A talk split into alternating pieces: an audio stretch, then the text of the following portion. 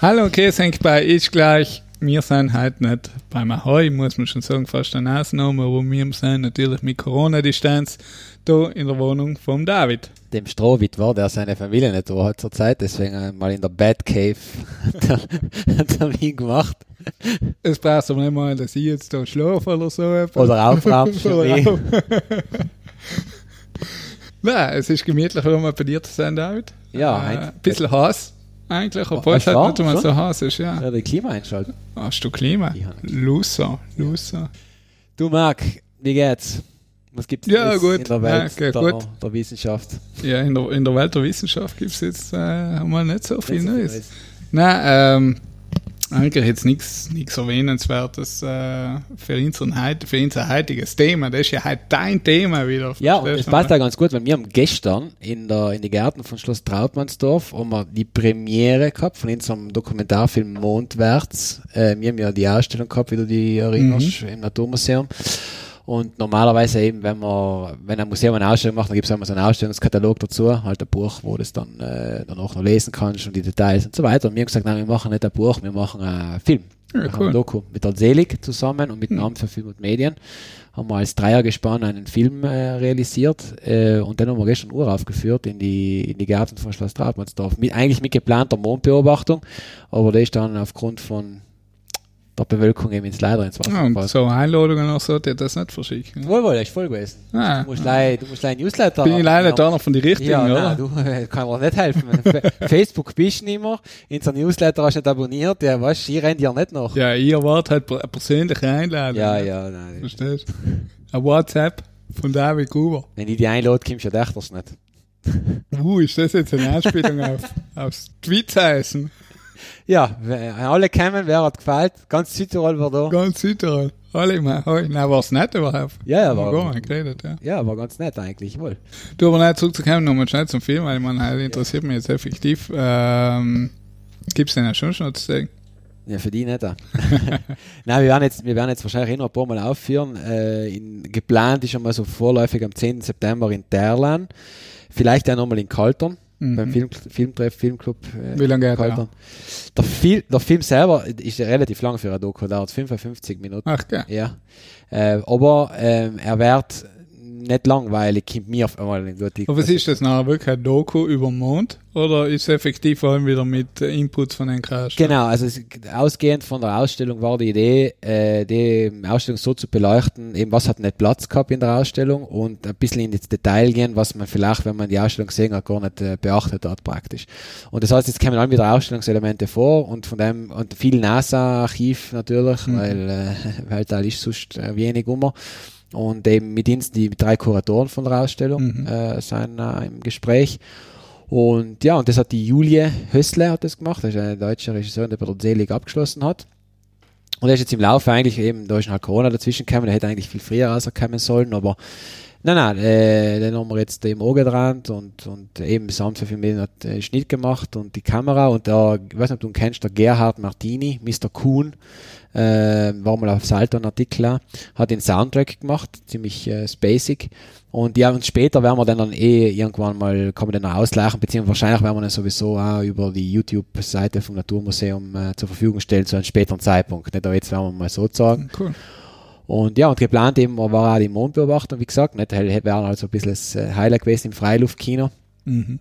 Und selber werden wir jetzt schauen, ob es halt noch geht. Nicht? Jetzt wird es halt auch kälter und äh, wahrscheinlich werden wir es halt nicht mehr umbieten können. Aber ja, war, war die Idee und äh, so bleibt halt etwas von der Ausstellung, die ja kostet ja einige Tausend. Nicht? Mhm. Aber eben, da baust du sie auf, hast einen Mords äh, Stress, einen Mords Freitag noch, aber es bleibt noch nichts übrig. Ja, aber und nein, so für bleibt da halt zumindest die. Erinnerung. Nicht? Eben kannst du in äh, so einsamen Abenden, wenn deine Familie nicht da ist, kannst du Ja, auf der Couch, aber eben, ich muss äh, mich mit dir treffen. in, in Filmen schauen und die äh, langsam ins Bett weinen. So.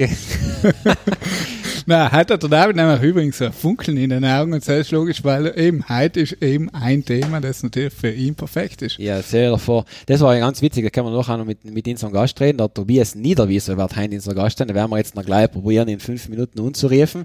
Ähm, dann habe ich irgendwie schon ganz eine interessante Geschichte kennengelernt, äh, indirekt, und zwar in einem Vortrag gehalten äh, über Max Valier, praktisch über, sagt man, Livestreaming auf der Seite von Naturmuseum.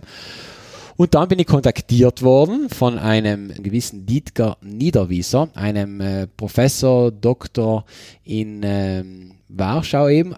Und äh, der ist italienischer Honorarkonsul in Leipzig und Chemnitz und Land Thüringen. Und äh, der hat einen Sohn, den Tobias Niederwieser, der, der den er ins CC gesetzt hat, der eben an der Universität Colorado arbeitet und im Bereich der Raumfahrt äh, aktiv ist. Also der macht Experimente unter anderem für die Raumstation, für die Space Station. Der ist jetzt seit einigen Jahren dort drüben. Ich habe bei einigen Raketenstarts vorbei gewesen und der war so mm, viel und alles, hoffentlich eben, jetzt bin ich gespannt, über die übers Weltall. Äh, wir werden jetzt leider eben untelefonieren. Interessant wird wahrscheinlich werden, dass wir das erste Mal äh, in Hochdeutsch diese Folge aufnehmen oder Folge aufnehmen müssen. Gut, bei dir macht es fast keinen Unterschied. nein, ciao. Hä? Nein, nein, ciao. Schauen wir. Nein, also er, er ist auf jeden Fall Südtiroler. Äh, hat aber eben, ähm, hat also Südtiroler Wurzeln auf jeden Fall, ist er hin und wieder mal im Lande. Aber ich glaube, aufgewachsen, wenn ich das richtig verstanden habe, ist er in, in Deutschland, aber halt kann man jetzt ja als, äh, als genau. gemütlich fragen. Auf jeden Fall, ich freue mich. Äh, bin froh, dass das geklappt hat. Wir verbinden uns tatsächlich jetzt noch live äh, nach Colorado mit Studio Link, wie damals bei der Barbara Blank. Hoffentlich geht es dem mal mit der Qualität besser. Aber wir haben uns gut vorbereitet und ich denke, wenn, wenn der Akku von meinem Mac da hebt, nachher steht einem spannenden Gespräch nichts mehr im Wege. Toi, toi, toi. ja, danke. Ist klar. Hallo und grüß denk, jetzt äh, mit verbunden mit Tobias Niederwieser live. Es hat endlich geklappt, mit Studio Link die Verbindung aufzubauen nach anfänglichen Startschwierigkeiten. Jetzt sind wir live verbunden. Ähm, danke Tobias äh, für deine für deine Zeit und auch trotz der Zeitverschiebung. Bei dir glaube ich jetzt gerade äh, eher noch morgen müsste es sein bei dir, oder? Äh, Vormittag auf jeden Fall in Colorado. Genau, 9.30 Uhr am Morgen, ja. 9.30 Uhr am Morgen. Also bei, du bei einer Tasse Kaffee, wir bei einem Glas Bier und einem Glas Wasser äh, sind hier verbunden und ich bin froh, dass es geklappt hat. Heute äh, ein Thema, das eben mir mh, mm, stark am Herzen liegt, nämlich so alles, äh, was mit Raumfahrt zu tun hat und du bist ja praktisch da direkt dabei und dazu werden wir auch gleich äh, zu sprechen kommen. Hallo Tobias. Hallo, ja, und danke für die Einladung. Tobias, vielleicht als Anfangsfrage äh, ganz kurz äh, dein Werdegang und äh, was bei uns natürlich jetzt auch ein Novum ist, ist in unserem Podcast ist, dass wir sozusagen mit einem Südtiroler oder mit einem Südtiroler mit äh, oder mit jemandem mit Südtiroler Wurzeln eben äh, nicht Dialekt sprechen. Wie kommt das Ganze? Ja, ich würde sagen, dass unsere ähm, Familie von beiden Seiten des Brenners kommt. Ähm, also sowohl der väterliche als auch der mütterliche Teil haben Südtiroler Wurzeln, ähm, aber ich bin in Innsbruck geboren und äh, dort auch dann aufgewachsen. Ähm, und dann bin ich aber äh, durch den Beruf meines Vaters nach Deutschland gezogen mit sehr jungen Jahren und äh, dort musste ich meine Sprache dann anpassen, dass mich meine Schulkollegen ähm, verstanden haben. Deswegen ist mein Dialekt eher zum Hochdeutsch gewandert. So wie beim Marx. So, so, wie bei mir. Bei mir ist auch außerhalb von Polen versteht mich keiner. Nein, äh, Scherz beiseite. Ähm, ja, und, und, und wie ist dein, dein schulischer Werdegang, Tobias, gewesen?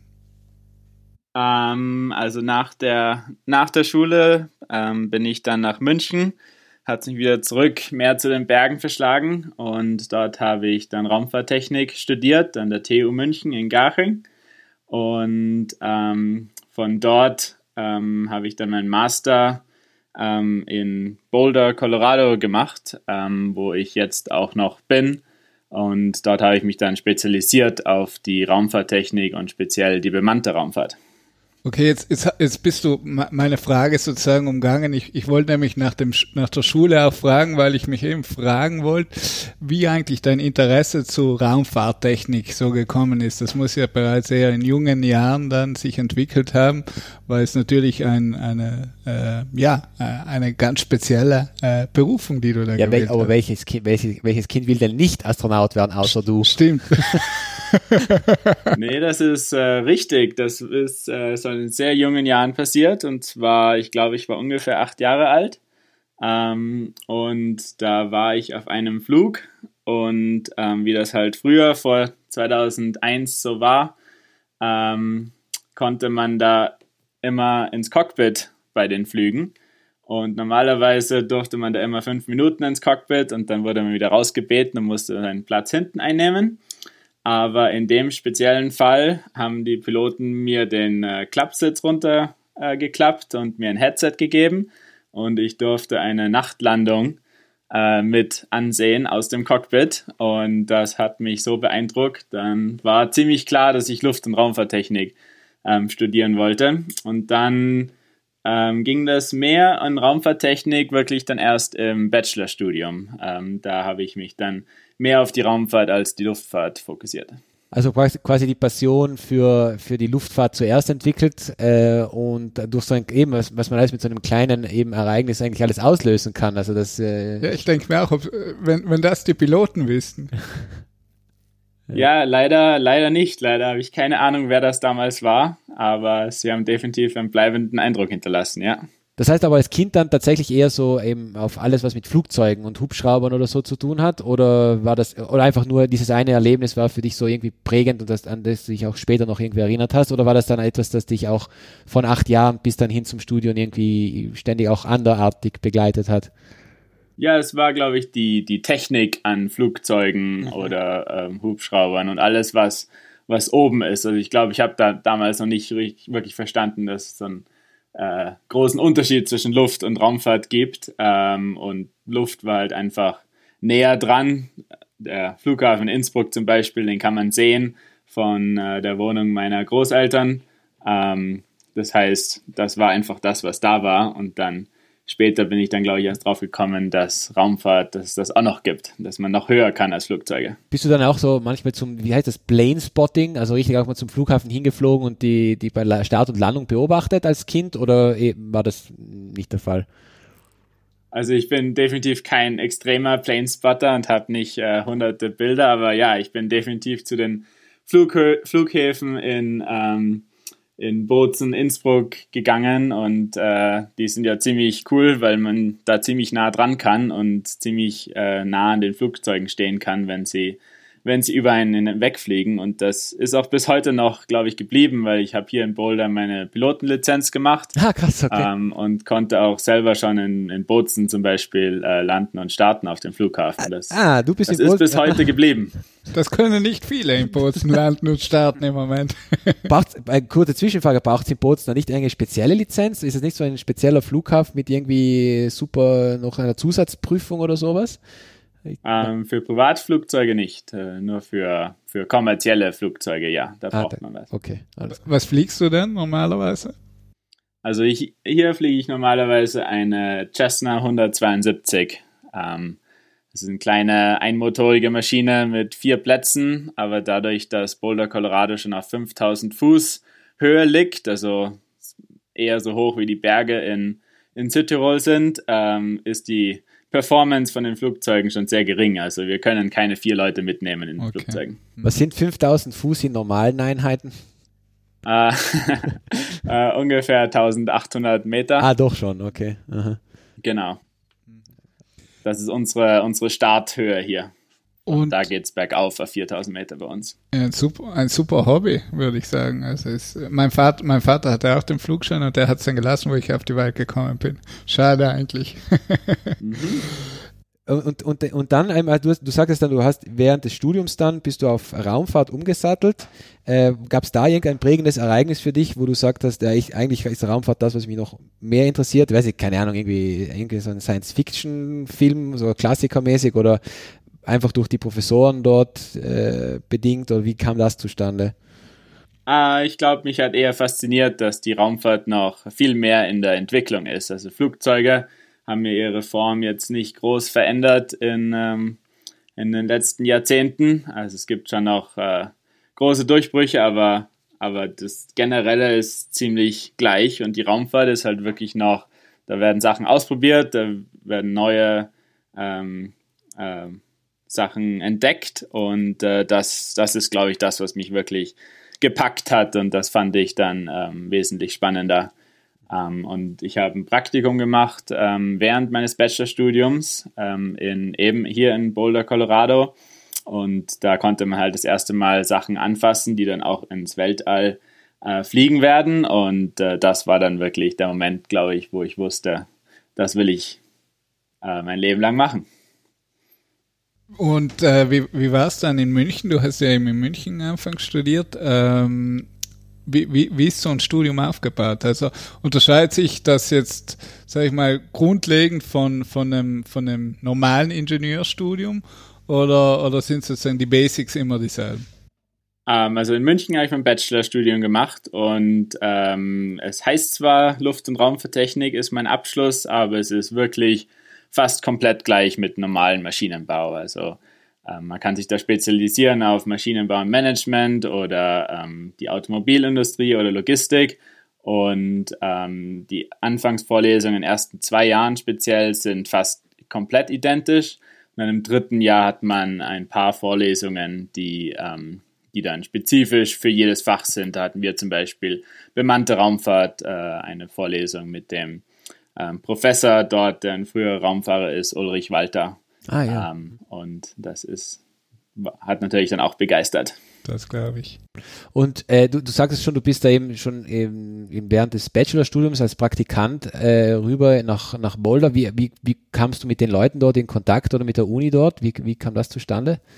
Ähm, ich war wissenschaftlicher Mitarbeiter am, ähm, am Lehrstuhl, also als Hiwi nennt man das, als studentische Aushilfskraft in München während meines Bachelorstudiums und da hatte ich ähm, einen sehr engagierten Chef, der ähm, Verbindungen hatte nach Boulder und ähm, durch ihn praktisch habe ich dieses Praktikum bekommen und ähm, ja, war dann ein einschneidendes Erlebnis. Wie lange hat, wie lang hat das gedauert, das Praktikum? Wie lange warst du da? Das war nur ganz kurz, das war vier Wochen, aber lang mhm. genug, um, um, Eindruck zu machen. Um Eindruck zu machen, okay. Dann, dann kamst du also zurück, hast den Bachelor abgeschlossen und dann den Master drangehängt und da war für dich klar, also wenn es eine Möglichkeit gibt, in Colorado als in Boulder den zu machen, dann wirst du dort auf jeden Fall hin.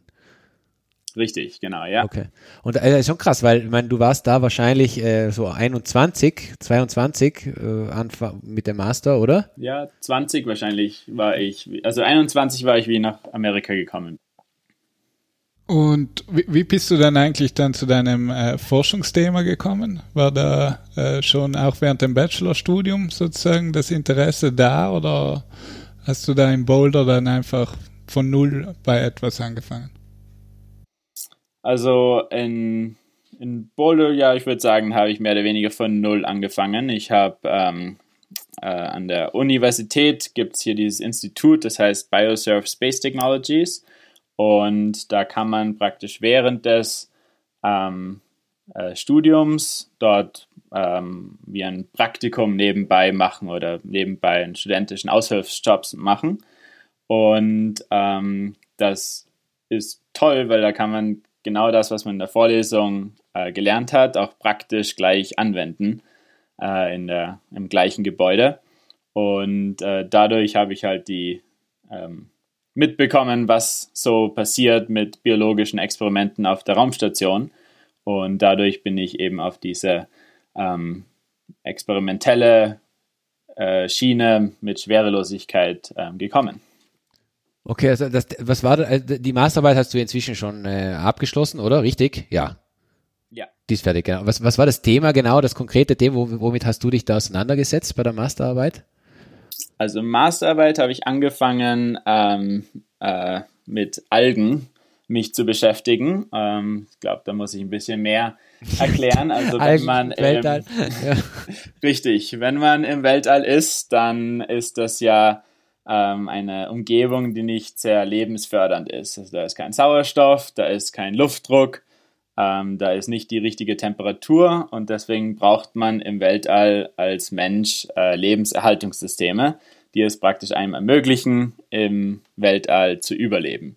Also man, man, kann ja vielleicht ein, ein, ganz konkretes Beispiel einwerfen, nicht? Also man, wir hatten gerade im Naturmuseum die Mondausstellung, äh, wenn die Astronauten da irgendwo hinfliegen, dann, dann produzieren die ja CO2 und äh, also Kohlendioxid und wir können hier ja ganz problemlos einfach das Fenster aufreißen und mal durchlüften. Äh, das wird im Weltall ein bisschen schwierig. Deswegen gibt es da diverse Systeme, die das CO2 zum Beispiel einfangen, nicht? Also das sind halt Maschinen dann und Filtersysteme, nehme ich jetzt mal an in der Regel. Das ist komplett richtig, genau. Und ganz am Anfang, ähm, wie die ersten Menschen ins All geflogen sind, ähm, waren diese Systeme eben diese, diese Filter zum Beispiel. Also man hat Sauerstoff, hat man in Gasflaschen mitgenommen und den CO2 hat man ähm, äh, mit einer Chemikalie, mit Lithiumhydroxid herausgefiltert. Und das Lithiumhydroxid ähm, ist dann nicht mehr, also das kann man nicht mehr verwenden. Und wenn die Missionen halt nur ein paar Tage oder ein paar Wochen dauern, dann ist das kein Problem, weil das kann man dann, wenn es am Boden ist, äh, einfach wegschmeißen. Jetzt auf der ISS hat man das Problem, dass man dort, jeder Astronaut ist dort sechs Jahre, aber die, die ISS ist, äh, ist ja seit den 90er Jahren schon dort oben. Und wenn man dann wirklich die ganze Zeit neuen Sauerstoff oder neues Wasser mitbringen muss, dann äh, ist das natürlich riesige Mengen und äh, Massen, die man dort hochbringen muss. Und da hat man halt angefangen, ähm, Technologie zu entwickeln, um das zu recyceln. Das heißt, heute gibt es dort ähm, Filter, die CO2 äh, an sich binden können. Und wenn man die Filter dann erwärmt, kann man das CO2 wieder äh, zurückgewinnen. Und dann gibt es einen ähm, Prozess, der ist Sabatier-Reaktion. Mit denen kann man dann von dem CO2 das O2 wieder abspalten und kriegt dann wieder Sauerstoff zurück. Und das gleiche ähm, macht man auch mit Wasser, also mit dem Urin, das die ähm, Astronauten ausscheiden, ähm, gibt es auch einen Prozess, wo man dann wieder Trink ähm, äh, Trinkwasser herstellen kann. Und äh, das hat gut funktioniert, aber dadurch, dass diese Systeme halt Jahrzehnte ähm, in Betrieb sind, ähm, hat man halt auch herausgefunden, dass manche Sachen nicht sehr gut funktionieren und der Wirkungsgrad zum Beispiel bei CO2 zu Sauerstoff ist ungefähr nur bei 40 Prozent. Also man muss immer noch die Hälfte von jedem Atemzug, den man dort oben nimmt, muss man neu von der Erde mitbringen. Ja, durch, die, um, durch ähm. diverse Versorgungsflüge einfach, die da neues Material immer wieder raufbringen. Da kommt auch der Sauerstoff dann äh, mit sozusagen. Richtig. Mhm. Äh, mhm. Noch eine, eine, kleine, eine kleine Klammer bezüglich Lithiumhydroxid. Ich weiß nicht, ob Marc den Film gesehen hat, Apollo 13. Ähm, das war ja genau das Problem, glaube ich, äh, dass da einem der Lithiumhydroxidfilter, ich glaube von der Mondlandefähre, nicht mit dem System von der Kommandokapsel übereingestimmt hat und die mussten dann mit Hilfe von Socken unter anderem einen Anschluss basteln oder sowas, oder? Weißt du, weißt du da genaueres, Tobias? Ich kann mich da nicht Richtig, ja, der Sauerstofftank war der Tank, der explodiert ist genau. auf der Apollo 13 Mission und äh, dadurch sind mehrere Systeme ausgefallen und äh, sie mussten ähm, äh, mehr, sie brauchten mehr Lithiumhydroxid. Ähm, ja, als sie an Bord um, hatten. Ja. Mhm. Genau, aber das Problem war, und sie hatten genug an Bord in beiden Modulen, aber die Module waren unterschiedliche Systeme. Es gab ein System in der Landefähre und ein System in der Kapsel. Und sie haben sich aber in, ähm, in einer von den beiden aufgehalten für längere Zeit als geplant. Und dadurch brauchten sie mehr, äh, als zur Verfügung stand. Und deshalb mussten sie die beiden Systeme kombinieren. Und der eine hatte natürlich ein, eine runde Öffnung und der andere eine eckige Öffnung. Und dann mussten sie basteln anfangen, damit sie den Luftstrom ähm, durch die richtigen Filter ähm, bekommen. Ja. Ah, krass, okay. Houston, we have a problem. Genau. Das ist der Klassiker. Aber jetzt zurück von Apollo 13 zu den Algen. Genau, genau, wir waren bei den Algen, genau.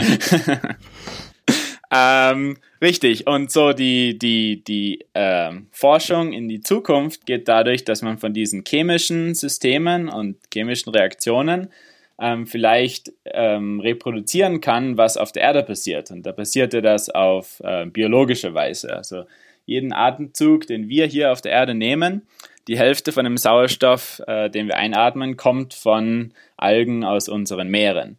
Und die sind natürlich viel effizienter als 40 Prozent äh, Umwandlung. Und ähm, die Idee ist eben, dass man das in kleinen Maße auf einer Raumstation ähm, reproduzieren kann. Und deshalb kommt meine Forschung an den Algen, weil Algen äh, nehmen CO2 auf und können Sauerstoff produzieren, aber Algen zum, in, gleichen, in der gleichen Reaktion nehmen auch Nährstoffe aus dem Wasser auf. Das heißt, sie können ähm, Wasser filtern oder sauberer machen. Und am Ende kann man theoretisch die Algen auch essen. Also es ist eine Nahrungspos äh, Nahrungsproduktion äh, auch noch. Deshalb hat mich das sehr fasziniert und habe dann im Master damit angefangen, eine Masterarbeit drüber zu schreiben. Ähm, die ist dann nicht wirklich zu großen Ergebnissen gekommen, ähm, weil ich doch ähm, rausgefunden habe, dass das schwerer ist, als man denkt, einfach Algen in einen Topf zu schmeißen und wachsen zu lassen. Und das hat mich dann so geärgert, dass ich dann einen PhD drangehängt habe, wo ich das äh, intensiviert habe und noch eine neue Arbeit drüber geschrieben habe. Also das Ganze, also das Ganze nur zum Verständnis, das Ganze ist also wirklich eine rein theoretische Überlegung. Äh, das gibt es noch nicht auf der Raumstation. Also das hat man auch noch nicht irgendwie. Also hat man, hat man schon Algen hochgeschossen, mal zu schauen, wie sie sich überhaupt in der Schwerelosigkeit äh, entwickeln würden? Ja, das hat man gemacht. Ähm, ich glaube, wesentlich öfter, als, mich, als man sich das vorstellt. Ähm, ich glaube, 50 Experimente wurden mit Algen schon durchgeführt im ja. Weltall. Und zwar viele davon ganz am Anfang, also bevor noch Menschen hochgeschickt wurden, wurden alle möglichen biologischen Sachen hochgeschickt, um zu schauen, ob Menschen überhaupt eine Möglichkeit haben, dort oben zu überleben. Und Algen waren dann sehr einfacher und guter Kandidat ganz am Anfang. Aber wie, wie viel, ich meine, rein von der Menge her, wie viel braucht man denn da so Algen, um dass das irgendwie, keine Ahnung, in, ein in sich abgeschlossenes, funktionierendes System wird? Das, man, muss man sich dann, wird dann die Raumstation innen von Algen überwachsen oder gibt es da einen eigenen Tank dann oder wie würde das ablaufen? Das, das ist eine ausgezeichnete Frage ähm, und das ist auch definitiv ähm, ein, ein Punkt für Diskussionen in der äh, Gemeinschaft der Wissenschaftler wie viele man da genau braucht. Aber ähm, also man, die, die, die Zahlen gehen, glaube ich, irgendwann zwischen 40 und 200 Liter pro Person, äh, ah, die krass. man dort braucht. Ja. Aber das, das Gute ist, dass man eben, wenn man das einmal oben hat, dann braucht man kaum ähm, Nachschub. Also wenn man einmal 200 Kilogramm hochgebracht hat, dann, ähm, dann reicht das aus für Unendlichkeit. Aber äh, kurze, kurze Frage, weil das erinnert mich jetzt an, äh, kennst du kennst du das Biosphere 2 Experiment? Also das war doch, da war, die, haben doch versucht, irgendwie, glaube ich, äh, eben so ein, in irgendwo auf der Welt, ich weiß nicht mal wo, also die haben halt so eine, ein Gebäude gebaut, wo sie äh, Pflanzen, Tiere und alles mögliche reingebaut gepfercht haben. Das, das Ganze war nach außen abgeschlossen und die wollten eben schauen, ob sie ein äh, sich automatisch recycelndes äh, Ökosystem da bauen. Und das Ganze ist ja, glaube ich, wenn ich, ich meine, das ist lange her, das ist, glaube ich, gescheitert, weil da wurde dann irgendwann zu viel auch Sauerstoff produziert oder das wurde dann vom Beton aufgenommen oder irgendwie sowas in der Richtung. Also das hat man ja auf der Erde, glaube ich, schon mal in der Richtung versucht. Ähm, oder weißt du Richtig. da mehr? Ja. Genau, ja, das ist das äh, Biosphere 2 Experiment. Ähm, das gibt das Biosphere 1 Experiment gibt es nicht. Das ist die, die Erde, ist Biosphere. Ah, und okay. deswegen mhm. haben sie es Biosphere 2 genannt, obwohl es das erste Mal war, dass man ähm, Menschen in so einer großen Anlage ähm, mehr oder weniger eingesperrt hat für zwei Jahre. Und das war ein ganz großes ähm, äh, Greenhouse, ähm, wo da gibt es einen Ozean drinnen, da gibt es einen Strand, ähm, eine Wüste, einen Regenwald und halt normale ähm, äh, Übernachtungsmöglichkeiten. Und da waren sechs Leute für zwei Jahre in diesem Gebäude. Und das ist hier in Tucson, Arizona. Ah, ja. Und ähm, die wollten eben genau das ähm, äh, beweisen, dass man eben ein geschlossenes System äh, über lange Zeit aufrechterhalten kann. Ja. Und das Problem war, dass der Beton war noch nicht komplett ausgetrocknet und der braucht zum ähm, Austrocknen, ich glaube, der nimmt CO2 auf und ähm, dann war kein CO2 mehr vorhanden, um Sauerstoff zu produzieren für die Pflanzen und die hatten dann ähm, sehr niedrige Sauerstoffwerte ähm, innerhalb und mussten Sauerstoff nachträglich hinzufügen während der zwei Jahre, ja. Mhm. Genau. Übrigens, wenn ich mich richtig erinnere, das ist eine kleine nette Anekdote. Der Leiter, glaube ich, von BIOS 4.2, das war Stephen Bannon. Kann das sein? Der, der Berater von, äh, von Trump, der ehemalige, äh, ziemlich, also ich bin mir da ziemlich sicher, das ist nämlich äh, total krass, ich muss, müssen ja nochmal nachschauen, ich will jetzt keinen Blödsinn erzählen, aber ich glaube, Stephen Bannon ähm, war Leiter oder irgendwo in einer leitenden Rolle bei Biosphere 2 beteiligt. Das kann, kann man sich gar nicht vorstellen. Ja, aber nur. Das, äh, ja, das wüsste ich jetzt nicht. Ich weiß, es gibt zwei ähm, Leute, die da drin waren. Ähm, die haben eine Firma gegründet, die heißt Paragon. Und die ist auch heute noch in Tucson und baut heute noch Lebenserhaltungssysteme für die Raumfahrt und ähm, ist heute auch noch aktiv für, Aha, okay. ja, für die also das, das heißt, die, die, Erkenntnisse, die im Biosphere 2 gewonnen wurden, die haben auch ihre Applikationen dann oder gefunden oder werden weiterentwickelt sozusagen. Mhm. Definitiv, ja. Okay, das heißt also eben du noch eben du hast jetzt also weiter geforscht, also im PhD auch noch weiter mit diesem mit dem mit den mit den Algen. Ähm, das den PhD hast du noch nicht fertig oder ist der auch schon abgeschlossen in der Zwischenzeit? Der PhD ist abgeschlossen. Ähm, Ende 2018 habe ich meine okay. Verteidigung gehalten, genau. Ich komme nochmal zurück zu den Algen. Es tut mir leid, dass ich da so hartnäckig bin. Nein, äh, was ich gern wissen würde, also wenn du jetzt theoretisch herausgefunden hast, okay, grundsätzlich unter diesen und diesen Umständen wäre das möglich, ähm, was wäre dann der nächste konkrete Schritt, ähm, um das wirklich umzusetzen? Äh, macht es Sinn, so etwas, äh, ja, um, im, auf der Erde überhaupt zu testen oder ist der nächste Schritt wirklich gleich, okay, wir müssen, wir müssen die Algen raufbringen und müssen schauen, ob das klappt.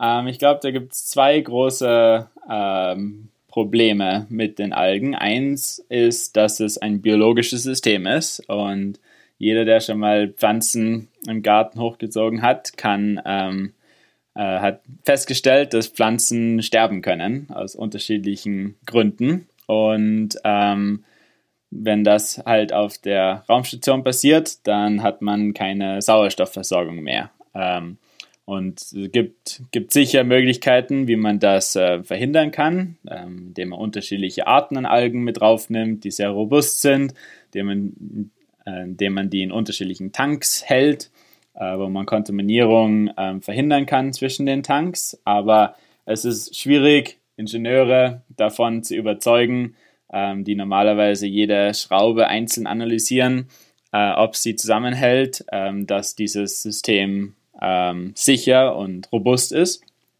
Äh, also es ist eher so eine, so eine Frage der, der Einstellung, Ingenieure äh, gegen Biologen, ähm, weil die müssen definitiv zusammenarbeiten. Und das andere ist natürlich, dass dieses System wesentlich schwerer ist als, ähm, als heutiges System. Also heutiges, heutige Systeme mit Filtern und Chemikalien sind relativ leicht gebaut. Ähm, und wenn man Algen und Wasser mit hochbringt, Wasser ist so eines der schwersten Sachen, die man mitnehmen kann. Ähm, das ist schwerer und Masse ist halt sehr teuer ins Weltraum zu bringen. Das ein heißt, Kilogramm so 10.000 Euro oder sowas, oder? Also ein Kilogramm in Low Earth Orbit, wo die ISS ja ist, sind ja ungefähr 10.000 Dollar oder sowas in der Richtung, oder? Kann das sein? Ja, so ungefähr. Es gibt unterschiedliche ähm, Nummern, aber so ungefähr haut das hin, ja. Mhm. Das heißt eben, also das heißt also, das System wäre zwar dann, der Vorteil wäre, man müsste dann nicht mehr nachversorgen, auf lange Sicht also billiger, aber auf kurze Sicht dann doch teurer einfach. Und man, deswegen präferiert man noch das alte System, kann man das so sagen? Richtig, und mit dem alten System hat man halt Erfahrung, ähm, weil das zurzeit auf der ISS ist und das funktioniert sehr gut.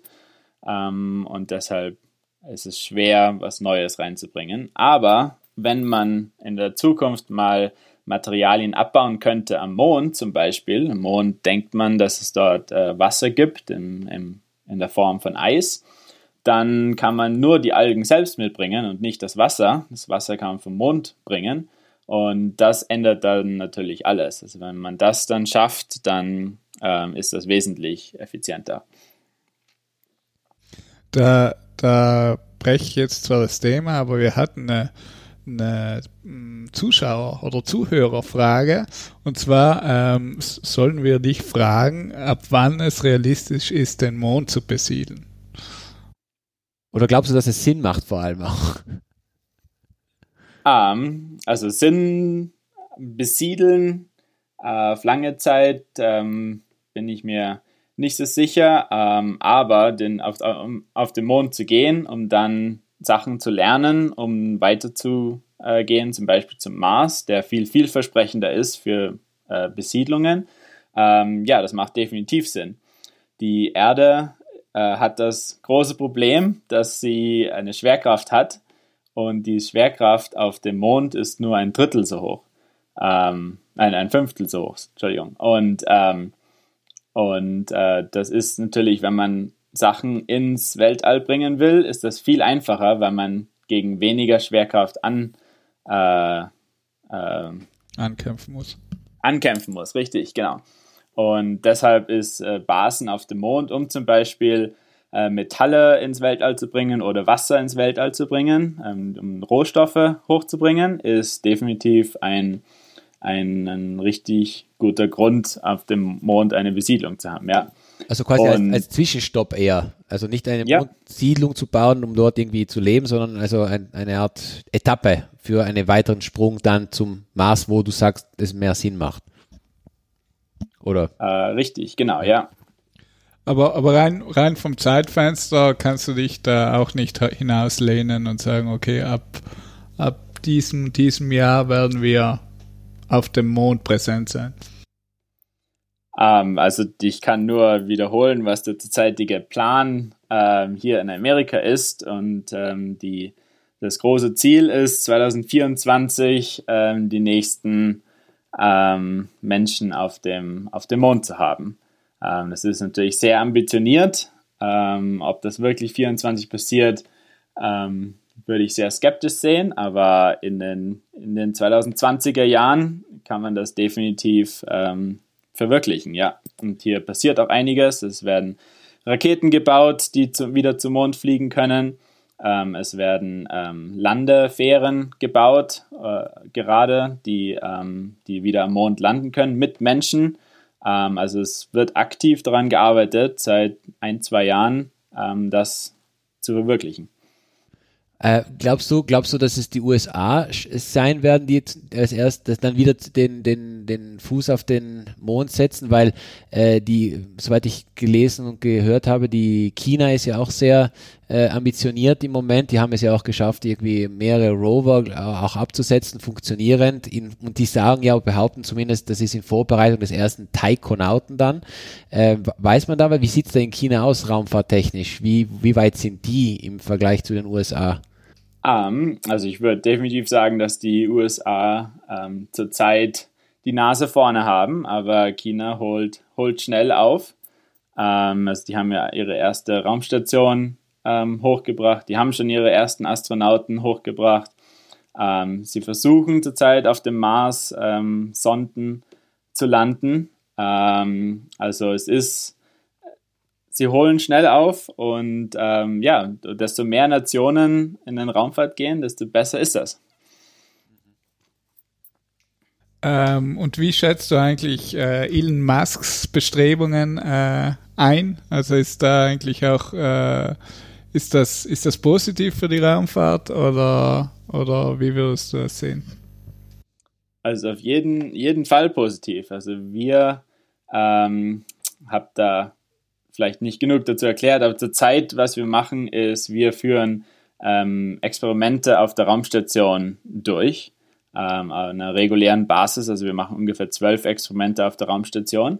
Und für diese Experimente, die müssen ja hochgebracht werden. Und da gibt es zurzeit zwei Anbieter äh, hier in Amerika, die das machen. Das eine ist Northrop Grumman und das andere ist die Firma SpaceX, die eben von Elon Musk gegründet wurde. Und ähm, die, die ähm, Mission, die startet ungefähr alle vier, viermal im, im Jahr äh, und wir sind dann jeder Mission mit dabei und äh, ja, der hat einen großen Vorteil gebracht. Äh, die Raketen sind wesentlich günstiger als die Konkurrenz ähm, und ist zurzeit die Firma, die am meisten Raketen ins Weltall schießt. Also ich glaube, die haben die letzten paar Jahre ungefähr ähm, zwei, äh, fast mehr als einmal im Monat eine Rakete hochgebracht ins Weltall. Das ist mehr als jede andere Firma das gemacht hat.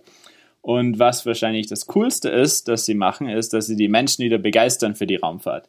Also mit ihren ganzen Livestreams und den Kameras, die sie an Bord haben und ähm, den äh, Live-Übertragungen, zeigen die wirklich, dass Raumfahrt cool ist und dass Raumfahrt einen Sinn hat und ähm, begeistern die Menschen. Und das ist wichtig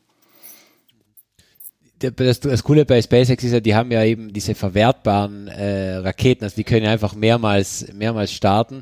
Da gibt es übrigens eine tolle, ich weiß nicht, ob du die kennst, äh, Tobias oder auch Marc, die äh, Raumzeit, äh, diesen Podcast in deutsche Produktion. Früher war da bei der ESA angesiedelt, der Europäischen Raumfahrtbehörde, inzwischen ein Privatprojekt.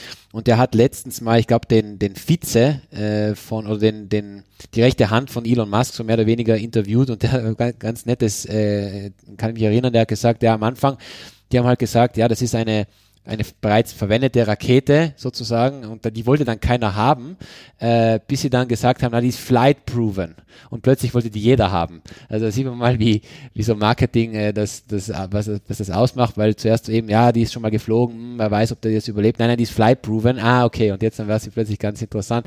Ähm, wie, wie, um wie viel günstiger ist denn so eine, äh, so ein Start mit SpaceX im Vergleich zu den anderen? Kann, weißt du das zufällig? Weil das würde mich jetzt mal interessieren, was das konkret an in Prozent ungefähr billiger ist, circa, einfach nur Größenordnung. Also ich habe in meinem Leben jetzt noch äh, keine Rakete gekauft, aber äh, was man so ungefähr sagt, ist, dass eine Rakete von SpaceX so um die 80 Millionen ähm, Dollar ist und andere Raketen ähm, sind so eher in, dem, in der Gegend zwischen 150 und 200 Millionen Dollar. Also aber, schon aber, ein ja, für die Produktion oder für den Einkauf? Also wie, wie soll ich sagen? Also wenn ich jetzt, wenn ich jetzt für eine Mission, also für einen Raketenstart. Aha, ah, für das einen heißt, Start. wenn man wenn man ähm, die Kapazität der Rakete ins Weltraum bringen will, sind mehrere Tonnen meistens an Masse, ähm, dann braucht man einen Raketenstart und diese Mission kostet meistens halt so um 80 Millionen Dollar bei SpaceX.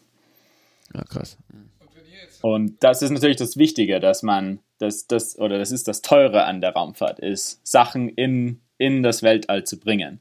Und umso billiger es ist, Sachen ins Weltraum zu bringen, äh, mit diesen Raketenstarts, ähm, umso mehr können wir im Weltraum machen. Also das ist wirklich der, der, der Schlüssel zu mehr äh, Aktivität im Weltraum ist, den Zugang ähm, einfacher und billiger zu machen.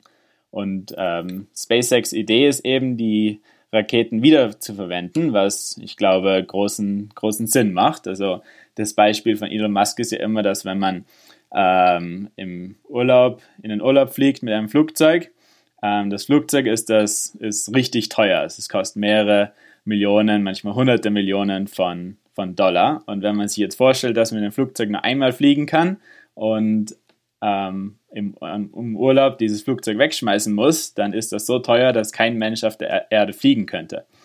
Ähm, das gleiche ist mit den Raketen, weil das machen wir zurzeit. Wir starten eine Rakete, bringen einen Satelliten hoch und dann werfen wir die Rakete weg.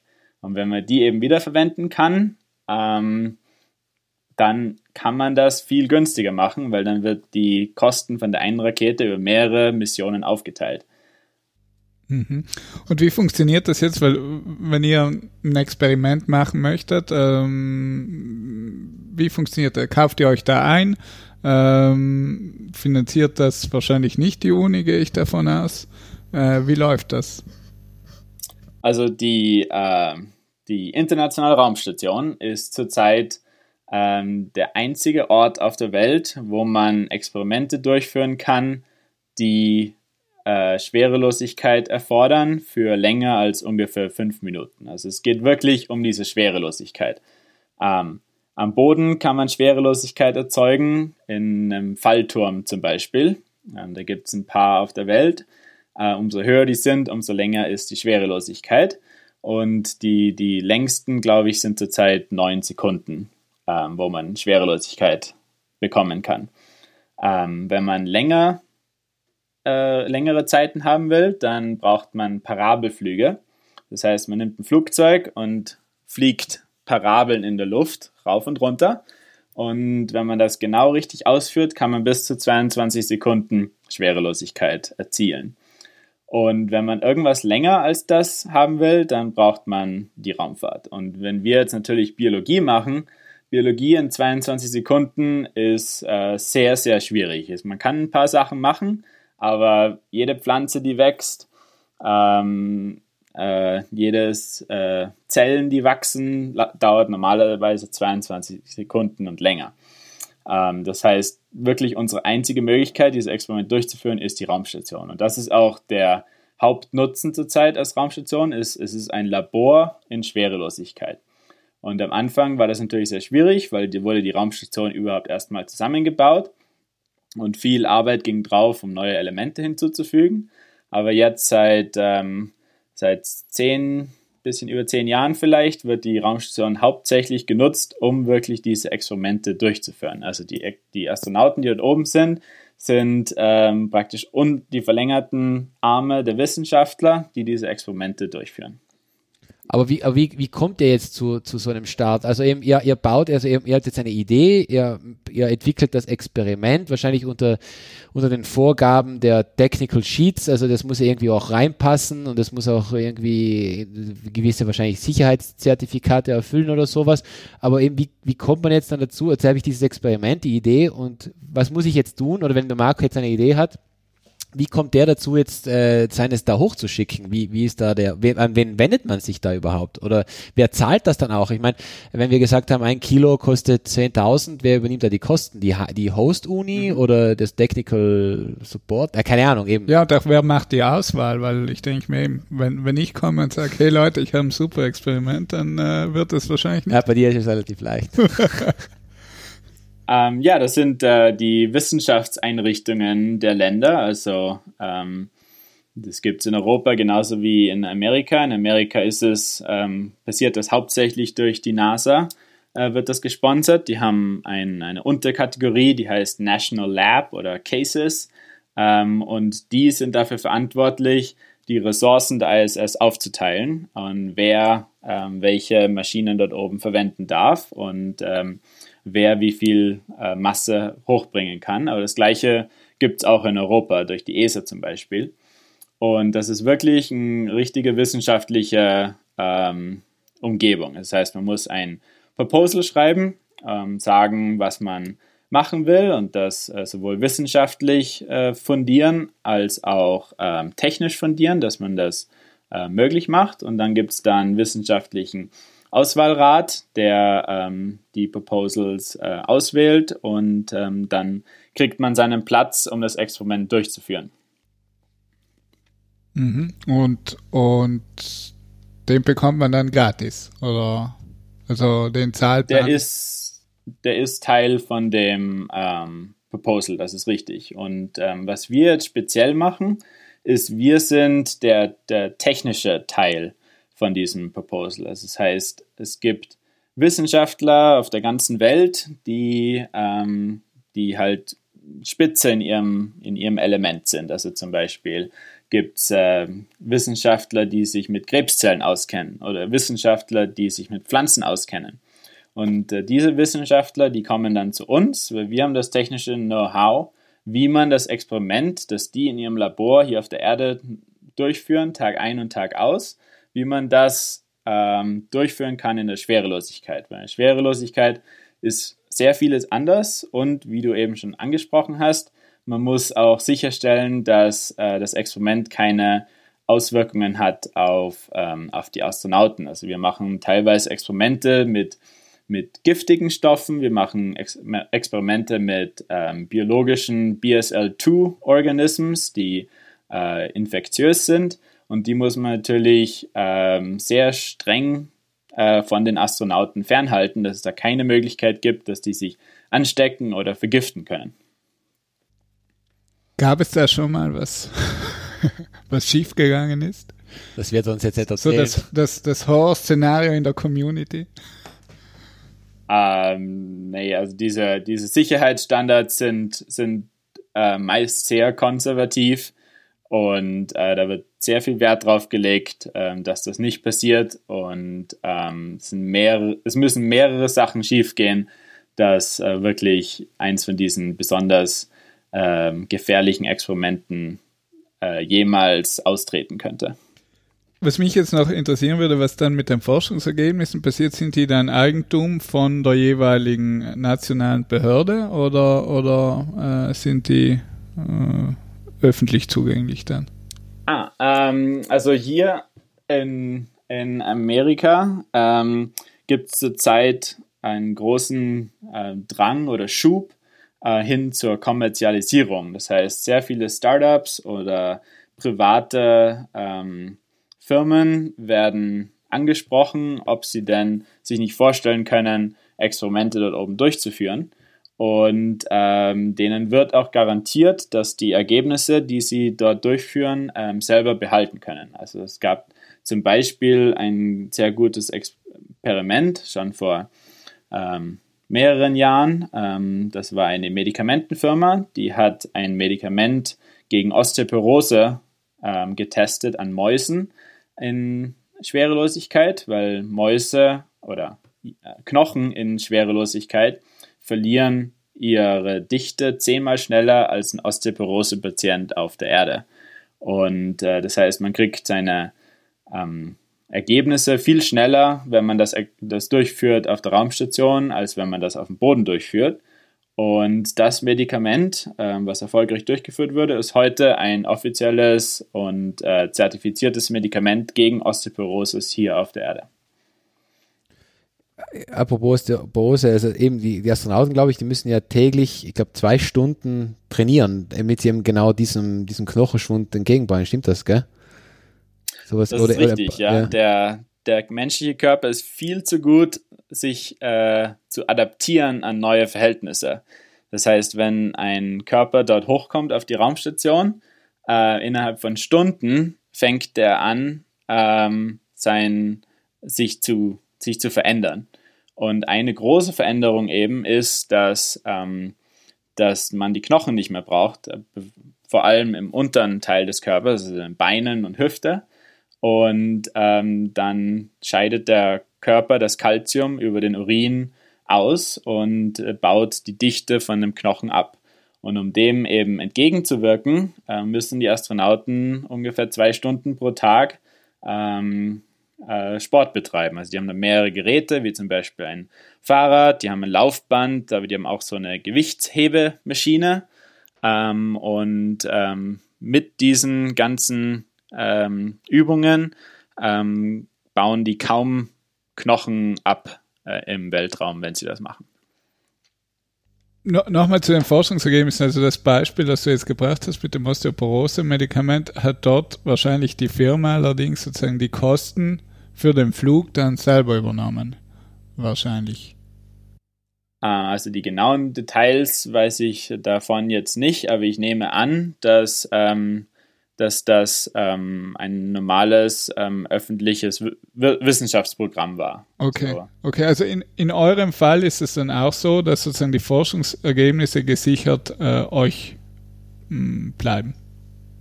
Genau, entweder uns oder dem Wissenschaftler, mit dem wir eben zusammenarbeiten. Also ungefähr 80 Prozent der Experimente, die wir durchführen, sind mit Wissenschaftlern, die außerhalb unserer Universität sind ähm, und 20 Prozent machen wir beides. Wir machen sowohl die Wissenschaft als auch die technische Umsetzung.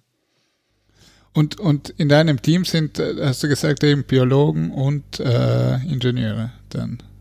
Oder das ist richtig, auch? ja, wir sind sehr interdisziplinär. Ähm, also wir müssen ähm, sowohl die wissenschaftliche Seite verstehen, also da haben wir die, die Biologen hauptsächlich, aber wir müssen auch die ähm, die technische Seite verstehen und ähm, da viele unserer Experimente automatisch durchgeführt werden müssen, ist es natürlich ähm, auch Software und äh, Elektronik und äh, Maschinenbau und System Engineering, also Integration und Test.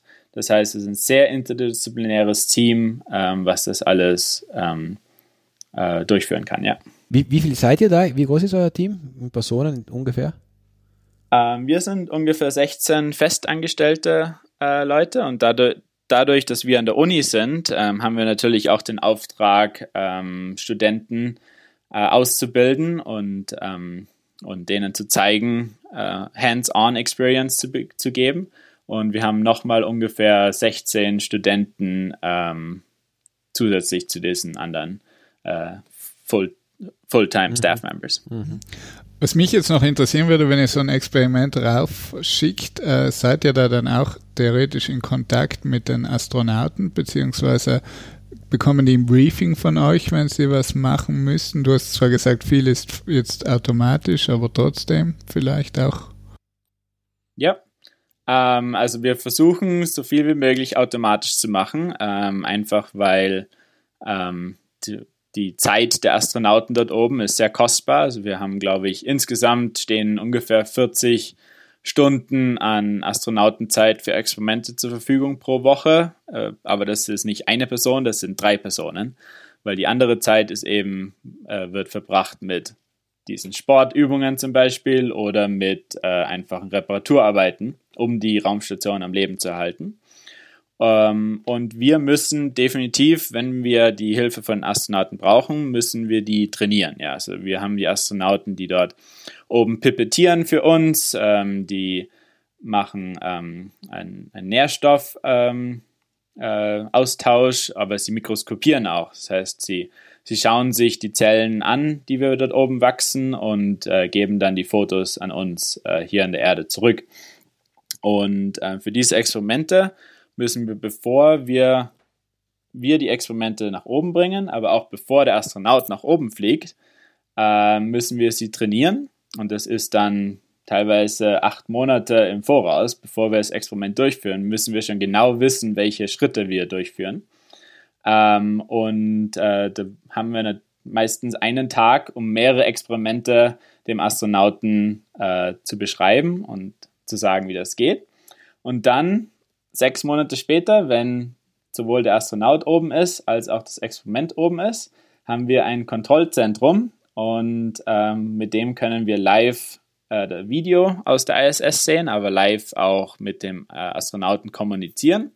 Und er sieht in seiner, äh, in seiner, in seinem Stundenplan, was er an dem Tag alles machen muss. Und der Stundenplan ist voll. Also von morgens bis abends in fünf Minuten Abständen steht genau eingeteilt, was er wann wo machen muss. Und ähm, wenn er das eben aufmacht, sieht er, ah, das eine Experiment muss er heute durchführen und er muss zum Beispiel da im Mikroskop ähm, das, das Experiment unter dem Mikroskop anschauen. Und dann muss er sich erinnern, was er sechs Monate vorher gelernt hat. Ähm, und kann sich da eben kurz auffrischen. Da gibt es Prozeduren, wie er das genau machen muss. Und äh, wir haben eine Person hier am, am Boden, die im Live-Kontakt ist mit den Astronauten und dann dem Astronauten nochmal äh, Hinweise geben kann in, in Live, ähm, damit er das durchführen kann. Ja. Wahnsinn, aber da brauchst Allrounder. Ja. Aber der, der macht, also der übt das sozusagen einmal, bevor er startet. Also er sieht das ein einziges Mal, er schaut sich das an und irgendwie merkt sich das oder ist das so, sind die einfach so Profis, dass das irgendwie noch äh, so 80 Prozent sich die daran erinnern und dann kommt es dann echt wieder zum nächsten Experiment erst, wenn er dann in, in der Mission sitzt oder wie? Krass. Richtig, genau. Also es sind wirklich Universi Universaltalente, diese Astronauten. Und viele von ihnen sind auch heutzutage Wissenschaftler. Also viele von ihnen sind auch, haben entweder einen militärischen Hintergrund, also Testpiloten, oder sind Wissenschaftler mit PhD, also die kennen die, die wissenschaftlichen Prozesse. Aber ja, sie sehen das einmal, haben nicht viel Zeit, wenn sie das trainieren. Und wenn sie dann dort oben sind, äh, kommen sie vielleicht gerade von der Sportmaschine und müssen dann im nächsten Moment ähm, äh, Nährstoffe austauschen bei biologischen Experimenten, ja. Wie, wie, wie lang, also die, wie, wie viel, wie, wie sagst du, wie viele Experimente habt ihr schon raufgeschickt oder dein, dein Team jetzt konkret? Oder, um, ähm, kann, oder seit, seit du dort bist vielleicht, also an wie vielen warst du jetzt konkret beteiligt? Also das, ähm, das Zentrum, wo ich arbeite, gibt es seit 1990 ungefähr. Und wir haben 70 Missionen durchgeführt, das heißt 70 Raketenstarts. Und an jedem Start war mindestens ein Experiment drauf, äh, mehr, meiste Zeit mehrere. Ähm, was ich jetzt, ähm, seitdem ich hier bin, habe ich mich hauptsächlich daran ähm, äh, fokussiert, die technischen Instrumente äh, herzustellen, die wir auf der ISS benutzen. Also wir wollen die, ISS wirklich ausstatten wie ein normales Labor hier auf der Erde. Und jedes biologische Labor hier auf der Erde hat diese äh, standardmäßige Ausrüstung. Die hat zum Beispiel Mikroskope ähm, die hat zum Beispiel Temperaturschränke, wo man Zellen bei einer konstanten Temperatur wachsen lassen kann. Ähm, aber die haben auch Inkubatoren. Das sind Schränke, die CO2, die den CO2-Gehalt ganz spezifisch auf 5% halten, äh, um menschliche Zellen wachsen zu lassen. Und ähm, das, das erste Experiment, was ich hier, oder das erste äh, System, was ich hier gebaut habe, ist SABLE. Das ist ein Akronym für Space Automated Bioproduct Lab. Und das ist ein, ähm, eine, ein, ein Box, eine Box, äh, die in der, in der Wand ist und die kann zum einen die Temperatur sehr präzise auf äh, einer konstanten Temperatur halten, von minus 5 Grad, ähm, aber auch rauf heizen bis auf 48 Grad Celsius und ähm, sie kann auch den CO2-Gehalt äh, präzise bei 5% halten. Und was das Wichtige ist, dieser Schrank ist, ähm, man würde sagen, smart, also wie ein Smartphone. Der hat äh, Computer drinnen und mit diesen Computern können wir die Experimente automatisch äh, äh, ein Monitoring durchführen. Also wir können Sensoren anhängen und wir können diese Sensoren live auf der Erde ähm, ähm, verfolgen, wie sich das Experiment ähm, verhält in Schwerelosigkeit. Und das war das erste, was ich durchgeführt habe. Ähm, das zweite große Projekt war dann ähm, ein Lebenserhaltungssystem für Mäuse. Also wir führen dort oben auch Experimente an Mäusen durch. Äh, und diese Mäuse muss man natürlich erstmal auf die Raumstation bringen. Und früher wurden die Mäuse mit dem Space Shuttle hochgebracht und das Space Shuttle war ja für Menschen gebaut. Das heißt, die haben, ein Space Shuttle hat die ganzen Funktionen mit Sauerstoff, äh, Aufrechterhaltung und CO2-Absorption schon äh, eingebaut. Aber heutzutage gibt es spezielle Missionen, die nur für Cargo sind. Das sind wirklich nur ähm, Logistikmissionen. Da ist kein Mensch in der Kapsel drin. Das ist nur äh, Resupplies, die hochgebracht werden.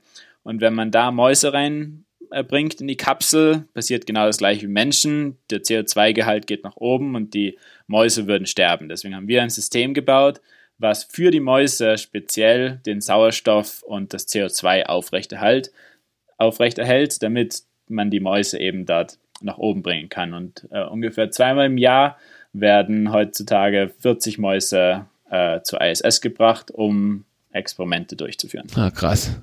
Aha. Ist, ist eigentlich ähm, unrealistisch, dass man mal sagt, okay, ähm, man, man züchtet diese Mäuse auf der ISS in naher Zukunft oder so etwas in der Art?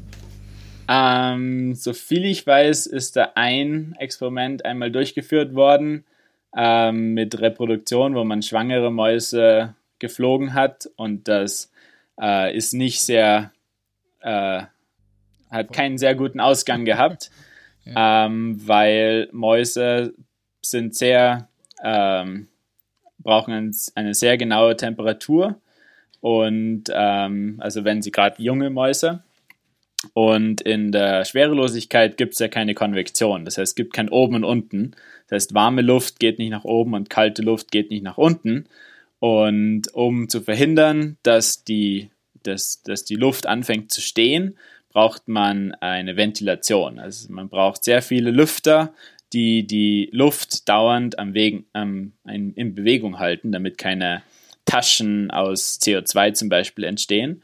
Und äh, mit, wenn Mäuse dauernd einen Luftzug über sie drüber haben, das ist nicht sehr gut äh, für Mäuse. Okay. Ähm, wie, bei wie vielen Rake wie viel Raketenstarts äh, hast du gesehen? Also bist du auch mitgeflogen und hast gesehen, wie, deine, wie dein Experiment mit nach oben fliegt? Mit, also ein echter, also direkt neben der, neben der Startrampe sozusagen? Uh, ja, also das ist das Tolle an diesen biologischen Experimenten, ähm, dass wir, dass die sind ja alle verderblich. Biologie ist äh, sehr zeitkritisch das heißt, die wird als letztes eingeladen in die Rakete und die wird als erstes ausgeladen. Also wenn man einen Satellit in, ins Weltraum bringt, der ist meistens schon Monate vor dem Raketenstart fertig und wird Monate vorher schon zum Raketenstartplatz verschifft und dann integriert in die Rakete und dann ähm, Wochen vorher äh, wird die Rakete auf, auf das äh, Launchpad geschoben und startet dann ins Weltraum. Mit Biologie, wir, meisten, haben, wir haben meistens mehrere Stunden Zeit, äh, um oder Tage, äh, damit ähm, die Biologie überleben kann. Mhm. Das heißt, wir äh, reisen meist zu den Startplätzen und züchten dann die Zellen, damit die während des Startes ein gewisses Alter haben. Das heißt, meistens 24 Stunden vor dem Raketenstart ist, äh, wenn wir die Sachen, die letzten biologischen Sachen noch in die Rakete einladen. Also die Rakete wird 24 Stunden vor dem Start nochmal umgelegt, die steht schon auf der Startrampe, wird nochmal ähm, in die Horizontale gebracht und dann laden wir die Experimente ein. Dann wird sie wieder aufgestellt und startet hoffentlich ähm, bei der nächsten Möglichkeit ähm, ins Weltall. Und wenn ein Wetter, wenn schlechtes Wetter ist, dann haben wir meistens noch einen Tag Zeit, das zu wiederholen. Aber wenn dann nochmal schlechtes Wetter ist, dann müssen wir das wiederholen. Das heißt, die Rakete wird wieder umgelegt, wir müssen alles ausladen, wir müssen die neuen Zellen, die wir in der Zwischenzeit äh, fertig oder wachsen haben lassen, einladen, damit die dann wieder das richtige Alter haben, wenn die Rakete startet. Und dadurch war ich natürlich sehr nah dran an manchen Raketenstarts. Äh, so weit habe ich persönlich drei Raketenstarts äh, miterlebt. Einer davon mit SpaceX in, ähm, in, im Kennedy Space Center in Florida und zwei davon ähm, mit, der, mit Northrop Grumman. Äh, die fliegen von Wallops Island, das ist in der Nähe von Washington DC. Ja, sehr cool. Ja. Ja, aber vor allem auch, die, ich wusste gar nicht, dass man die Raketen nochmal umlegen kann. Also wenn die mal bedankt da auf der Startrampe stehen, ich dachte, die, die sollte man dann nicht mehr bewegen. so. ja. ja, betankt sind sie zu dem Zeitpunkt noch nicht. Ah, sie noch nicht, sind, okay, okay. Sie sind komplett angeschlossen an die Startrampe und sie sind, äh, alle Tests sind mehr oder weniger durchgeführt und ähm, die werden dann extra nochmal umgelegt. Und das ist auch nicht sehr... Ähm, üblich. Also wie gesagt, jede andere äh, Rakete, die die Satelliten hochbringt oder Mar Mars Rovers ähm, hochbringt ins Weltall, die haben diese Funktion nicht. Okay. Ähm, wir hatten noch ein, weil eben, du, wir haben schon äh, vorher ganz kurz über ähm, SpaceX ja auch gesprochen, weil was, was die ja auch noch hochbringen, äh, war eine Frage auf Twitter, die uns erreicht hat, äh, wegen Starlink, also diese, dieser Plan von SpaceX, ja, das Internet überall auf die Erde äh, hinzubringen. Das ist aus astronomischer Sicht äh, insofern problematisch, nicht jetzt wegen, dem, wegen des Internets, aber weil diese Satelliten, dieses Netz an, ich weiß nicht wie viel, zigtausend, 40.000 äh, Satelliten, äh, die beobachten, also den Nachthimmel einfach äh, nehmen, also uns Astronomen. Äh, deswegen gibt es da einen ziemlichen Aufschrei in der Astronomie-Community. Wie siehst du das als, ähm, sage ich jetzt mal, Raumfahrtingenieur, äh, ähm, Starlink, unnötig, gefährlich oder doch zukunftsträchtig? Das war nämlich genau die Frage. Um, also ich würde da auch wieder ein bisschen äh, mehr ausholen. also ich glaube, manche Sachen, die gerade mit Satelliten ähm, äh, uns zur Verfügung stehen hier auf der Erde, haben wirklich das Leben hier auf der Erde elementar beeinflusst. Also ich kann da nur denken an äh, Satellitenbilder für Wettervorhersagen. Also jeder heutzutage äh, nutzt das. Jede Wettervorhersage ähm, ist basiert auf Satellitendaten. Ähm, dann die andere, ähm, das an, der andere Nutzen von Satelliten ist das Fernsehen. Also wenn ein Haus Satellitenschüsseln hat, dann, ähm, wie der Name schon sagt, sind die ja gerichtet auf einen Satelliten. In Europa ist das meistens Astra, der über Europa steht und dadurch empfangen mehrere Leute ihre, ihre, ihr Fernsehen. Ähm, dann GPS war die andere große ähm, Erfindung, ähm, was das ähm, was erlaubt, Navigation auf der Erde zu machen, sei es für Flugzeuge oder für Schiffe, ähm, aber auch jeder, jede Person heutzutage nutzt das auf dem iPhone ähm, mit Google Maps, um, um rauszufinden, wo man hinfahren muss. Ähm, also es ist wirklich, es waren alles Erfindungen, die die Menschheit ähm, beeinflusst haben. Und die nächste Erfindung, die, die, die, die das Potenzial hat, äh, so eine große Wirkung zu haben, ist ähm, dieses weltweite Internet. Also Internet nicht mehr über Mobilfunkmasten zu bekommen, sondern über Satelliten zu bekommen. Und Starlink von SpaceX ist eine Firma, die das versucht mit ungefähr äh, mehreren tausend. Ich glaube, man braucht ein, zwei, drei, viertausend Satelliten, um da eine große Abdeckung auf der Welt zu bekommen. Ähm, also ich glaube, grundsätzlich ist das eine gute Idee. Also man kann, damit hat man äh, Internet äh, wirklich auf den Bergen, man hat es im Meer, äh, also wirklich auf der ganzen Welt hat man, hat man Internet, ohne irgendwelche Infrastruktur am Boden zu haben. Es ist wirklich eine tolle, tolle Idee, ähm, weil man kann dann nicht nur Telefone verbinden, man kann ja auch Schiffe verbinden oder Teile, die herumgeschifft werden auf der Welt, kann man dann in Echtzeit ähm, verfolgen ähm, auf der ganzen Welt. Also es ist wirklich, die, die Möglichkeiten, die man da, damit bekommt, sind, sind endlos. Ich kenne aber auch das Argument, dass, ähm, dass das für Astronomen natürlich nicht gut ist, weil ähm, viele Teile im Weltraum verhindern natürlich, dass man ungehindert in den Weltraum schauen kann. Aber ich glaube, dass es wirklich wichtiger ist, ähm, ein, ein System zu finden, wie man alte Satelliten aus dem Weltraum aktiv wieder herunterbringen kann. Also Space die Junk. meisten Satelliten, Space Junk, richtig. Die meisten Sachen, die dort oben sind, sind ähm, Satelliten, die nicht mehr äh, in Operation sind. Also die sind einfach tote Satelliten oder Teile von irgendwelchen Raketen.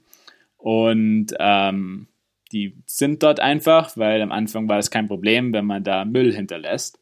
Aber heutzutage sind da so viele Teile oben, dass wir uns Gedanken machen müssen, wie wir die aktiv wieder runterbringen können und aufräumen äh, müssen im Weltraum. Und da gibt es auch manche ähm, neue Vorschläge für Regeln, dass jeder Satellit, der hochgeschossen werden muss, muss ein aktives System haben, dass wenn er an das Ende seines Zeitalters kommt, dass er auch wieder entweder runterkommt, also in der Erde verglüht, oder ähm, weg von der Erde fliegt, ähm, dass er neue Satelliten nicht behindert. Wobei das ist aber eben, ich glaube, ich kann meine mich zu erinnern, das ist nicht verbindlich. Also das ist, das ist zwar ein so ein Gentleman's Agreement, aber nicht alle halten sich daran, oder? Das ist richtig, ja. Es gibt schon Vorschläge, ähm, wie man das machen muss, dass man praktisch ein bisschen Treibstoff noch im Satelliten lassen muss, damit man in diese sicheren Orbits kommt. Aber ja, es ist halt schwer zu verfolgen, weil es keine Organisation gibt, die das, äh, die praktisch Strafen verhängt. Und es ist auch einfach zu sagen, dass ähm, ja, der Satellit ist kaputt gegangen äh, und man erreicht ihn nicht mehr, anstatt den ein paar Jahre früher auszuschalten und dafür natürlich sein, seine, ähm, sein Business zu verlieren, weil man ähm, den Satelliten noch mehrere Jahre ähm, nutzen konnte. Also ja, das, da müssen strengere Regeln her, die auch eingehalten werden und kontrolliert werden, ja. Weil da gibt es ja, äh, weiß nicht, ich, ich, ich hab, konnte mich gerade nicht an, das, an den, die Fachbegriffe erinnern, aber jetzt habe ich gerade nachrecherchiert, das Kessler-Syndrom äh, wird ja vielleicht, ja. also dir sagt das sicher, also es geht, soweit ich mich erinnere, geht es einfach darum, diesen Domino-Effekt, also wenn du, wenn es anfängt, wenn einer, also wenn zwei Satelliten äh, kollidieren und sich dann in Einzelteile auflösen, die dann wiederum so ein großes Debris-Field haben, dass dann wieder andere getroffen werden, die wieder andere treffen, die wieder andere treffen und es ja sozusagen unseren Niedererdorbit gar nicht mehr passieren können, weil da so viel Zeug drin herumliegt, dass wir das gar nicht von allein, also dass dann schon irgendwann mal runterfällt, aber so lange Zeit in Anspruch nimmt, dass wir eigentlich unseren Weg ins, ins Weltall damit äh, verbauen. Oder? Das ist, das ist glaube ich, das Kessler-Syndrom. Das ist richtig, ja. Wenn man, wenn man zwei Satelliten hat im Weltraum, die fliegen, dann sind die relativ einfach ähm, zu tracken. Also man kann, man weiß genau, wo der Satellit ist und ähm, was dieser Satellit ist. Wenn die jetzt aber zusammenstoßen, ähm, dann werden aus zwei Teilen mehrere tausend Teile, weil wenn man eben zusammenstoßt, dann passiert das. Und dann muss man tausend Teile auf einmal ähm, tracken, anstatt von zwei Teilen. Und diese tausend Teile haben natürlich jetzt eine viel größere Wahrscheinlichkeit, wieder einen dritten Satelliten ähm, zu treffen. Und ähm, an einem gewissen Zeitpunkt hat man eine kritische Masse an Satelliten, die im Weltraum sind. Dass, wenn das passiert, hat man eine Kettenreaktion und die nächsten 1000 Teile kollidieren dann mit neuen Satelliten und machen einfach unendlich viele neue Teile. Und deshalb ist es wichtig, die großen Teile früh herunterzuholen, weil es wird nur schwerer und schwerer, die kleinen Teile am Ende dann runterzuholen. Habt, habt ihr eigentlich schon mal, Mission, also nicht jetzt wegen dem Space Junk vermutlich, aber habt ihr schon mal Missionen verloren? Also bei so einem Raketenstart ist euch da mal was um die Ohren geflogen? Also nicht, also ist was schiefgelaufen mal? Ähm, ja, es gibt äh, mehrere ähm, Missionen, die schiefgegangen sind. Ähm, ich weiß, es war noch vor meiner Zeit, äh, haben wir ein, ein großes Gerät verloren auf der ähm, Columbia Raumfähre, die beim Wiedereintritt ähm, äh, zerstört worden ist. Ähm, aber jetzt auch vor ein paar Jahren mit diesen neuen Firmen eben, wie zum Beispiel SpaceX und Northrop Grumman, haben ja beide im gleichen Jahr jeweils eine Mission verloren. Ich glaube, das war äh, die dritte Mission von Northrop Grumman zum Beispiel, aber auch von SpaceX. Ähm, die sind beide kurz nach dem Start explodiert. Und äh, ja, da haben wir Experimente, in denen wir monatelang gearbeitet haben, ähm, haben sich dann in Luft aufgelöst. Bitter. Das äh, gehört mit dazu, ja. In, in den Weltraum zu starten ist, ist hart. Es ist sehr schwierig und ähm, ähm, man wünscht es keinem, aber es gehört leider mit dazu. Und toi toi toi, seit, seit mehreren Jahren ist es zurzeit sehr, sehr zuverlässig. Super, du mit dem Space Junk schaffen wir das auch noch. Da schicken wir mal Marie Kondo rauf und dann ist die Sache gegessen, oder? Na, du, vielen, vielen Dank, äh, Tobias, für deine Zeit. Wir sind jetzt schon viel länger wie unsere, unsere normalen typischen normalen äh, Podcast-Folgen, aber das glaube ich, weil wir einfach weiter und weiter und weiter mit dir reden könnten. ich, eine Frage darf ich noch anhängen, bitte, weil äh, ein, ein ein ähm, Thema, was mir immer wieder unterkommt, ist eben, dies, dass es so teuer sei. Ja? Also warum, warum so viel Geld dort hinein investieren, wenn so viele Millionen, wenn es andere Probleme gibt, die wichtiger sind, so ein klassisches Whataboutism-Argument, äh, aber ähm, man, man muss sich das mal runterbrechen, nicht? Also ein, ich glaube, ein Europäer, also der, die Beteiligung von Europa an der Raumstation ist ja quasi ein Kaffee pro Jahr pro steuerzahlenden Europäer, meine ich mich äh, zu erinnern. Also das muss man in, in Relation setzen. Aber wie, antwortest du auf, auf die Frage, gibt es nicht Wichtigeres oder ist das nicht rausgeschmissenes Geld? Also ich würde sagen, dass ähm, der Grund, dass wir in, in, in das Weltraum schauen und auch in das Weltraum vorstoßen, äh, braucht eigentlich keine, ähm, keinen Grund, wieso wir da hochgehen. Also ich finde einfach, es ist in der, in der Natur des Menschen, dass wenn wir irgendwas sehen, dann wollen wir das verstehen und dann wollen wir das erforschen. Ob das jetzt ein Berg ist oder ob das ein Ozean ist oder ob das der menschliche Körper ist oder ob es der Sternenhimmel ist. Wir wollen einfach Sachen entdecken. Und das ist einfach das Grundprinzip des Menschen, in meiner Meinung nach. Ähm, wenn man jetzt aber wirklich nach Gründen suchen würde, ähm, dann glaube ich, dass es wichtig ist zu sagen, dass erstens all das Geld, was wir äh, ausgeben, um in, die, um in den Weltraum zu gehen, wird auf der Erde ausgegeben. Also wir schießen nicht Geld ins, in den Weltraum. Wir geben Geld auf der Erde aus, um Sachen zu bauen. Das heißt, das Geld bleibt alles auf der Erde. Und das Zweite ist, wir haben enormen Nutzen von dieser, von der Weltraumforschung. Also ich habe ein paar Exp äh, Beispiele ähm, vorhin schon genannt, wie zum Beispiel Wettervorhersagen, GPS, Satellitennavigation, ähm, aber, ähm, aber auch zum Beispiel das Fernsehen oder Kommunikation. Aber die, die Möglichkeiten, die in der Zukunft liegen, ähm, mit zum Beispiel Biologie im Weltraum, also wir können äh, möglicherweise Organe drucken im Weltraum, weil es einfacher ist, die in Schwerelosigkeit zu drucken als auf der Erde.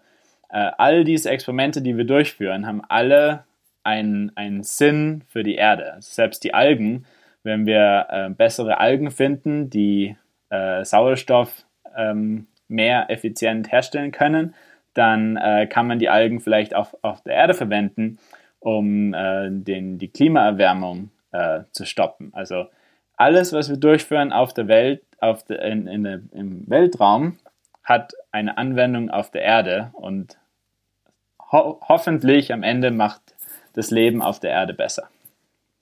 Äh, Menschen zum Mars, für dich, äh, glaubst du, das werden wir, werden wir noch erleben in unseren, ich meine, du bist jünger, aber äh, ist das zu unseren Lebzeiten möglich? Es ist definitiv möglich, ja, und ich wünsche mir äh, definitiv, dass es auch zu unseren Lebzeiten ähm, noch passiert. Und äh, es wäre richtig, richtig cool, dass wenn wir noch miterleben könnten, dass in unserer Lebzeit ein Feld in unserem Pass aufgenommen wird, äh, auf dem steht Ursprungsplanet. Also wenn in unserem Pass drin steht Ursprungsplanet Erde, äh, ich glaube, dann haben wir unser Ziel erreicht. cool. Das waren jetzt, glaube ich, schöne Worte zum Abschluss. Schöne Schlussworte, ja. Genau. Ähm, na, vielen, vielen Dank nochmal, Tobias, für deine Zeit. Wir wünschen dir natürlich weiterhin viel Erfolg und äh, sag uns Bescheid, wenn du dann deine Rakete gekauft hast. Kommst du uns mit dem Starship. One besuchen? genau. Wäre cool, ja. Nee, vielen Dank auch von euch ja, äh, freut uns, dass es gut geklappt hat. Auch mit der Übertragung hat das prima, prima, prima funktioniert. Ähm, wir bleiben in Kontakt, Tobias. Äh, schönen, schönes Wochenende dann auch noch. Jetzt du hast noch einen Arbeitstag vor dir. Unser endet jetzt dann. Und äh, bis, bis bald. Meld dich auf jeden Fall, wenn du mal äh, in Südtirol, in Südtirol bist. Ja. ja. egal ob das jetzt dann eben Sterzing, Bozen, Gröden ist oder so, dann sollte sich ein Treffen hoffentlich äh, ausgehen. Ja, und hoffentlich auch ein Vortrag im Naturmuseum. Genau, ein Vortrag im Naturmuseum, genau. Also sag einfach rechtzeitig Bescheid und dann lässt sich das alles einrichten. Sehr, sehr gerne. Ja, das sind tolle, tolle Vorschläge und ich werde mich definitiv melden, wenn ich das nächste Mal da bin. Ähm, das wären coole, coole, coole Sachen. Bin ich sehr interessiert dran, ja. Ja, cool. Vielen Dank, Tobias, nochmal und schönen Abend. Äh, oder schönen, was auch immer. Arbeitstag. Ja, Arbeitstag, alles klar. Alles Gute, tschüss. Schönes Wochenende. Vielen, vielen Dank. Ciao, ciao. Ciao, ciao. Bis gleich.